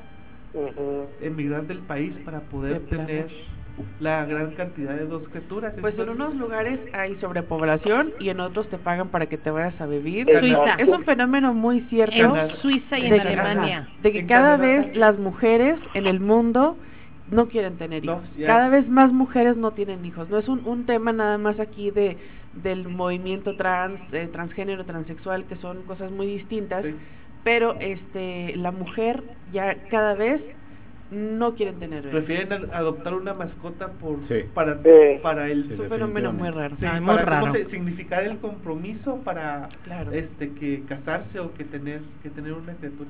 Amigo, muchísimas gracias por tu llamada. Luis, muchas gracias por la información, este, felicidades, ¿eh? Gracias. gracias, Un abrazo. Vamos a un corte, ¿les parece? Ya son las 9 de la noche con 34 minutos y continuamos con más porque viene la historia de Vivi Mindes que ya está ansiosa por contarla a través del cristal. Así es que vamos y regresamos. Recuerden, ustedes están escuchando. A través del cristal. Ya las, ya las 9 de la noche con 38 minutos.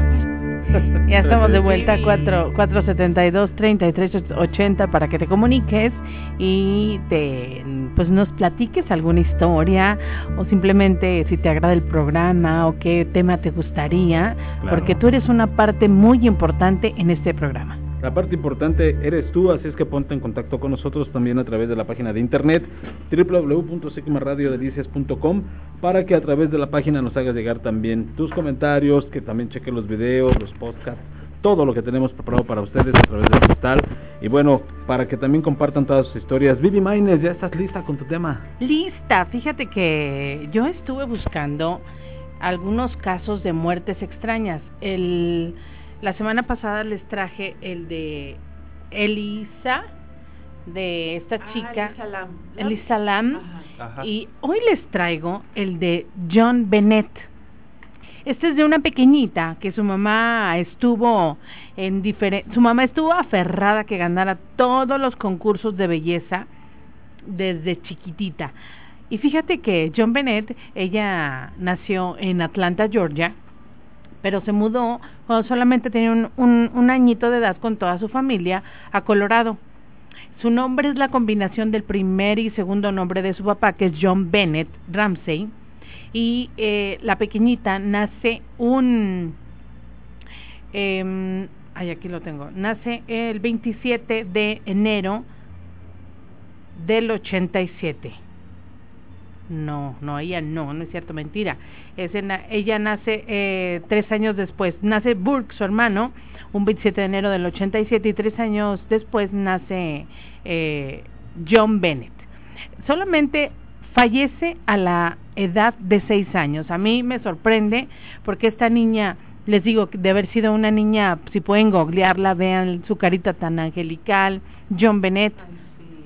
Ramsey. Y bueno esta niña obtuvo diversos títulos en concursos en concursos de belleza. Estuvo en América Royal Miss Colorado State All Star Kid estuvo en Little Miss Chernobyl Michigan en Little Miss Colorado Little Miss Merry Christmas Little Miss Sunburns y National Teen Beauty Miss Beauty. O sea estuvo en más de 12 concursos donde la mayoría de ellos ella obtuvo el primer lugar. Su mamá eh, fue eh, también señorita Carolina del Norte, su mamá se empeñaba en que John Bennett eh, también participara. Su mamá fue señorita mm, West Virginia en 1977, entonces ella, Patsy, era su mamá, ella estaba obsesionada el John Bennett, la sepultura de John Bennett se encuentra en, en el cementerio en Georgia, donde después enterraron a su madre, quien murió años después de un cáncer de ovarios a los 49 años de edad. Les voy a platicar el crimen.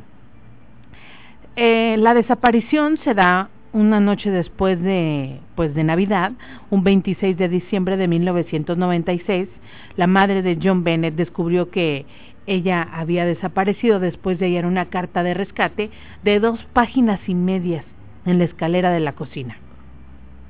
En la nota exigían 118 mil dólares, una suma muy similar a un bono que había obtenido su marido, que recibió como su compensación de, Navidad. John y Patsy Ramsey llamaron a la policía desobediendo las especificaciones que habían dejado los disque captores. No debían contactar ni a autoridades, ni a ningún familiar, ni amigos. La nota de dos hojas y media, que también sugería que querían la recolección del dinero y que iba a ser monitoreada, los criminales y que John Bennett, ya entregando ese, ese dinero, estaría de vuelta en casa. Ese mismo día les voy a poner la grabación donde la mamá llama al 911, pero hay muchas contradicciones. Escuchen.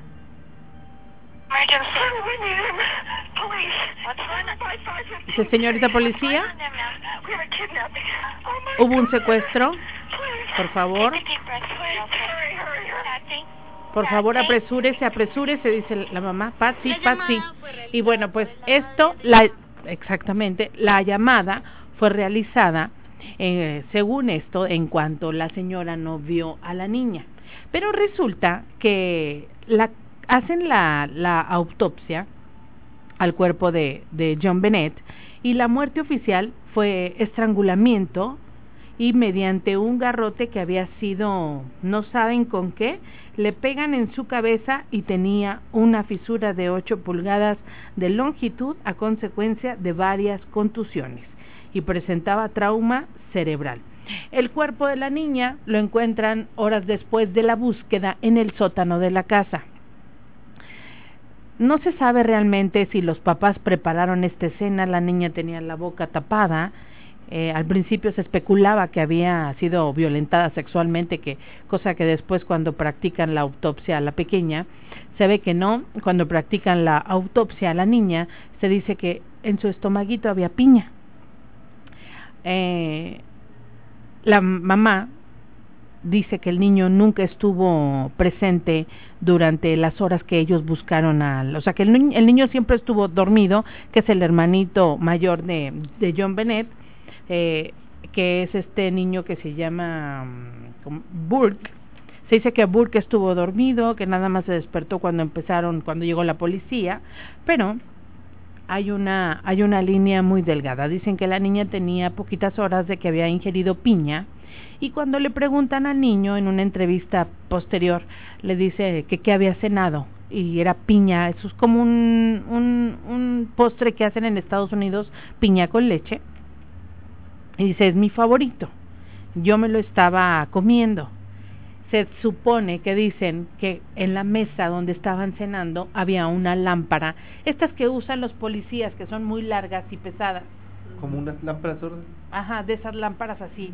En la escena de donde estaba el plato con la piña y se veía una lámpara. Se dice que la niña bajó que el niño bajó primero, que tenía hambre y que su mamá le sirvió piña con, con crema. Burke toda la vida se sintió en segundo plano de la familia, porque toda la atención era para John Bennett, que es la niña que participaba, la niña que traían bonita, arreglada, y él siempre se, se sintió menos. Dicen que eran quejas constantes de que su hermana lo molestaba y que su hermana esto. Se dice que la niña baja y ve al niño comiendo la piña y que la niña mete la mano en el plato y lo mete y él agarra la lámpara y le da en la cabeza. Se hicieron pruebas y dicen que sí, efectivamente, eh, el, un niño de nueve años a un cráneo sintético le da y tiene la misma, o sea, con una lámpara igualita y tiene las mismas características de cómo estaba el cerebro de John Bennett. Más los papás protegieron al 100% al niño. Hay una grabación donde se oye, ¿qué hiciste? Cuando la mamá cuelga de la policía, el Señor se oye que dice, oh Jesús, oh Jesús. y se oye la voz del niño que dice, ¿qué, qué, qué, han encontrado?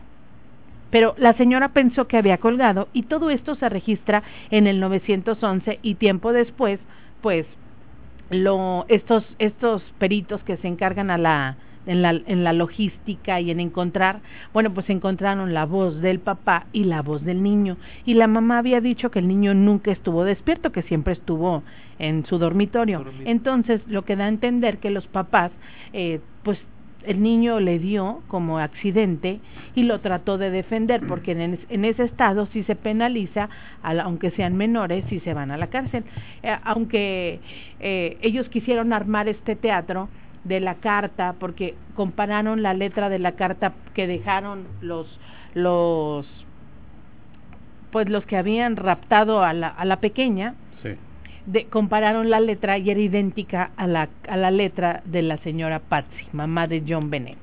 Entonces, han, han, han entrevistado a Burke tiempo después y él dice que no la mató, pero lo confiesa y ahorita ya, ya de grande lo confiesa, pero agacha la mirada.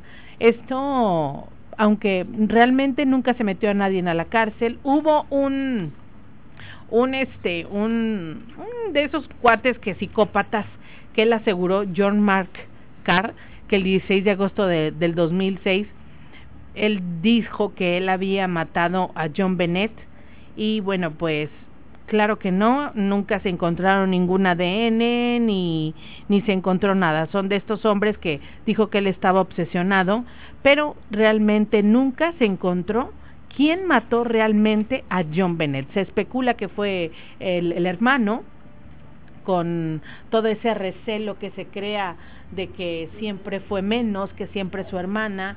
También sí, porque pues es que ella se llevaba toda la atención de los papás. Exactamente. También se especulaba que la mamá en este de, de traerla con el látigo, camina de derechita, porque iba a ir a una prueba a una prueba el siguiente año, que también pudo haber agarrado la lámpara y pegarle de hecho, el, el hermano Burke, mm, dos meses antes, la niña había, se había sometido a una cirugía estética porque Burke, jugando con un palo de golf, le da en su mejilla y le rompe el huesito. Y la niña tuvo que ser operada con una cirugía estética porque su hermano jugando le pegó. Entonces realmente nadie fue a la cárcel. Los papás como que de, verdad contrataron a dos litigantes de homicidio de, de para defenderlos por el homicidio. Entonces todo fue muy preparado. Muy preparado. Un publicista, un publicista porque ellos tenían mucho dinero. Claro. Entonces, nadie fue a la cárcel, la mamá falleció eh, de cáncer eh, en, en, el ovario, el hermano pues nunca pudieron comprobar y realmente este es un caso que se quedó en el aire. Nadie pagó por el homicidio de John Bennett de tan solo seis, años. de edad. Qué historia. Oye, Vivi, oye muchachos, ¿le suena algo parecido al caso de Paulette en México? Ah, sí, que, que la encuentran entre un colchón. Qué buena comparación, Robert. Así como que no sabemos dónde está la parafernalia y de repente... Y llorando la mamá, haz de cuenta. Sí, ¿te acuerdas? Pues eso fue que en el 2010, más o menos. Que hubo hasta cobertura mediática y todo, ¿verdad? Televisa estuvo muy pendiente. Pendiente de toda la cobertura. Toda la cobertura del caso. Pero ¿por, qué cuando encontraron y realmente por qué ya no siguieron en el caso? Bueno, es que hubo por ahí un asunto de un personaje muy poderoso que por eso dijeron no se puede tocar más y de buenas a primeras por allá salió una pues mentada cortina de humo para olvidar el problema de Paulet que verdaderamente pues pues esta poderosa televisora y este personaje pues que se decía que pues que podía estar aspirando a la grande pues a fin de cuentas no fue no fue así. Se decía que la mamá de esta pequeñita tenía una relación extramarital con este personaje muy muy poderoso en aquella región del centro del país. Este y bueno pues vaya qué podemos decir sí le, empezaba a sacar vamos a un corte. uno y otro. A un corte. vamos a un corte regresamos. Ya son las nueve de la noche con 51 minutos. Estamos. A través del cristal. Ya estamos de regreso con ese fondo ese me gusta mucho Bueno, pues ya las nueve, las nueve de la noche con 54 minutos y a través del cristal cada vez se tiende mucho más interesante y queremos que te comuniques 472-3380. Así es, recuerden que el 639-193-3483 es el de WhatsApp. Dice, hola, estamos cenando y escuchándolos. Mañana les envío un audio de algo que me sucedió a mí. Saludos. Provecho. Provecho. Ya lo mandaron hace rato, a lo mejor terminaron de, de cenar. Ah, ok. Dice, eh, a ver, nos envían un audio, les voy a poner aquí lo que nos están enviando. Por favor. A ver si se escucha.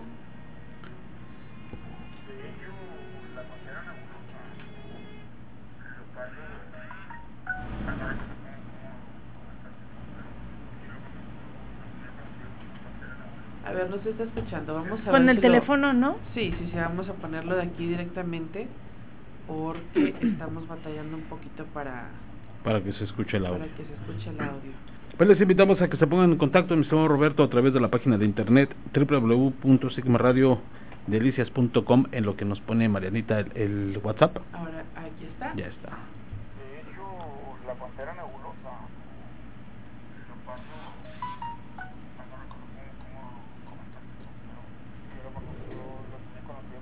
Es, vamos a decirlo así, el eslabón perdido entre, que hay entre los simios y los felinos, porque son los únicos, o uno de los dos únicos felinos que pueden rotar como, como si tuvieran canillas y tobillos, como los, como los Wow. pues por eso se supone que es el, que ahí parten todos los felinos de, de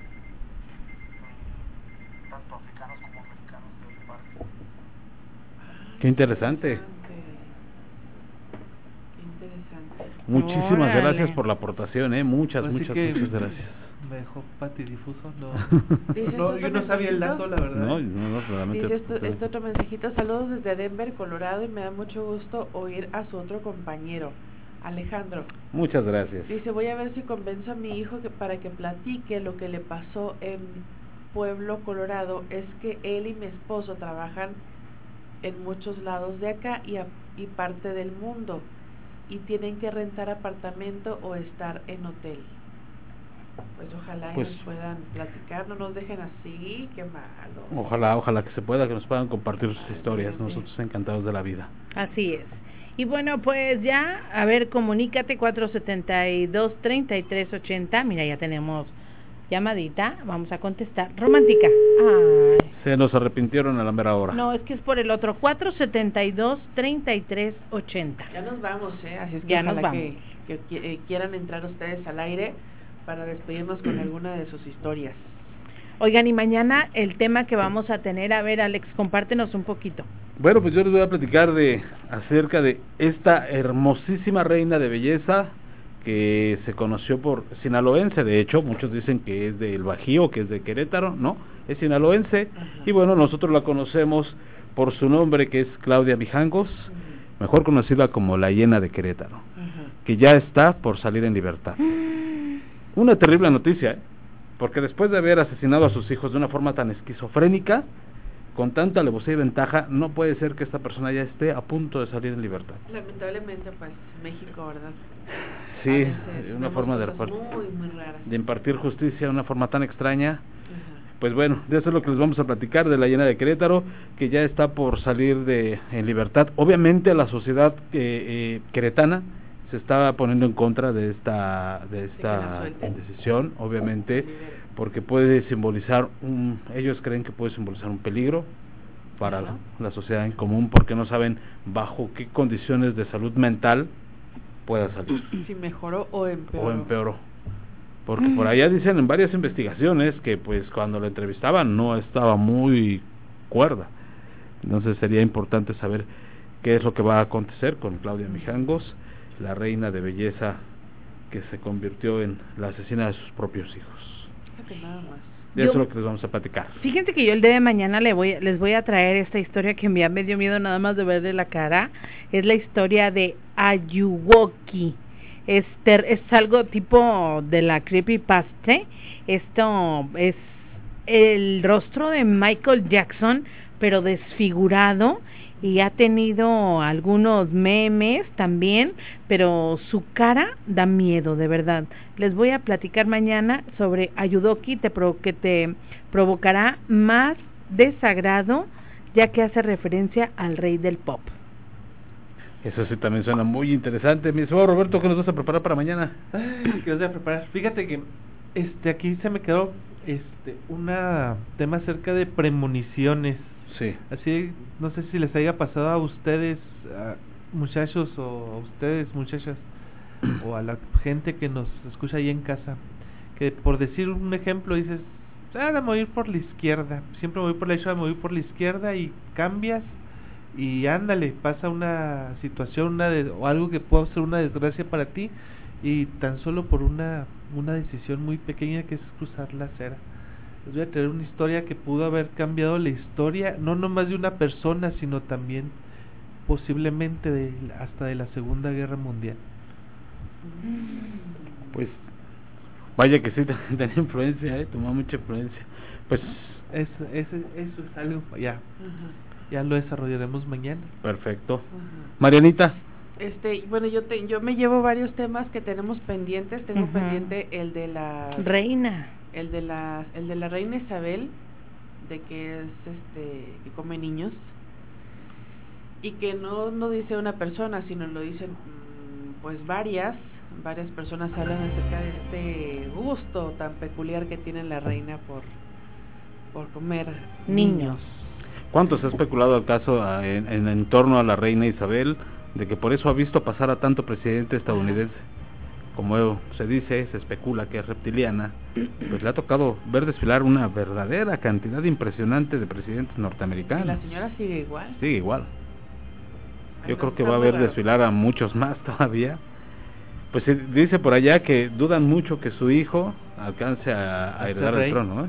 Sí obviamente de sus nietos es viable, es posible, pero se duda mucho de que su hijo pueda heredar el trono. No, de hecho dicen que ya su hijo ya no va a heredar el trono, que el trono va va directamente al hijo de Diana Mayor, a ¿cómo se llama? Guillermo.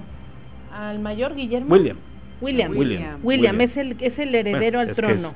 Guillermo es William, así como que este William, William, es el heredero al trono. Carlos ya no. Ya no, ¿verdad? Ya no. El príncipe Carlos ya este claudicó. Lo que pasa no es que haya claudicado, lo que pasa es que se casó con esta, bueno, Camila con Camila y ya desde ahí como que perdió, el derecho. Entonces sigue William a la, al, al reinado. Ah, ok, ahora sí que al trono. Lo están preparando. También vamos a platicar un poquito acerca de un extraño objeto. Esto es una nota del día de hoy.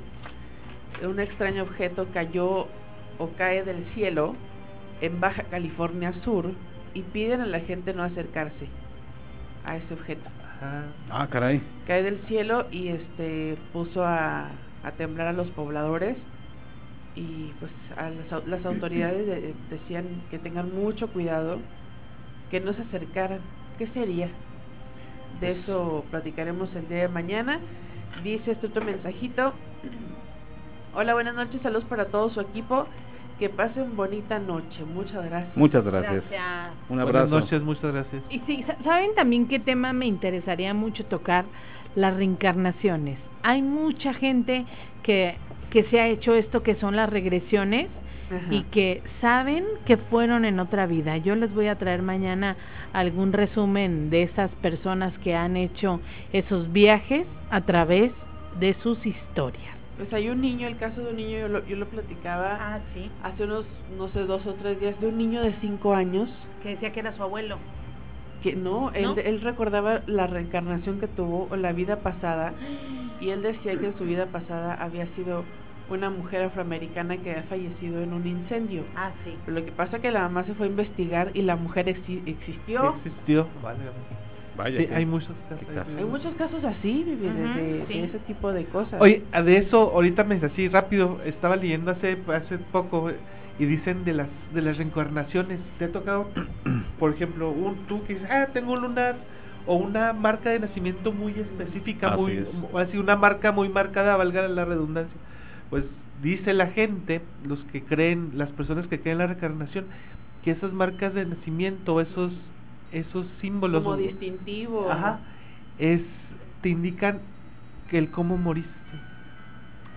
Ah, yo tengo una mancha aquí. Suena interesante. En esta parte, café, y la tiene mi hermano. Qué curioso. Bueno, pues, es lo que, ahora sí que es lo que la gente cuenta, ¿verdad? no es un dato científico, no, es algo que estemos corroborando, pero es lo que dice, es lo que platica. Bueno, pues chicos, ya tenemos que despedirnos. No se lo pueden perder, el programa del día de mañana va a estar muy interesante, así es que le invitamos a que nos sintonice a partir de las 8 de la noche, porque aquí lo estaremos acompañando Marianita, Roberto, Vivi y un servidor.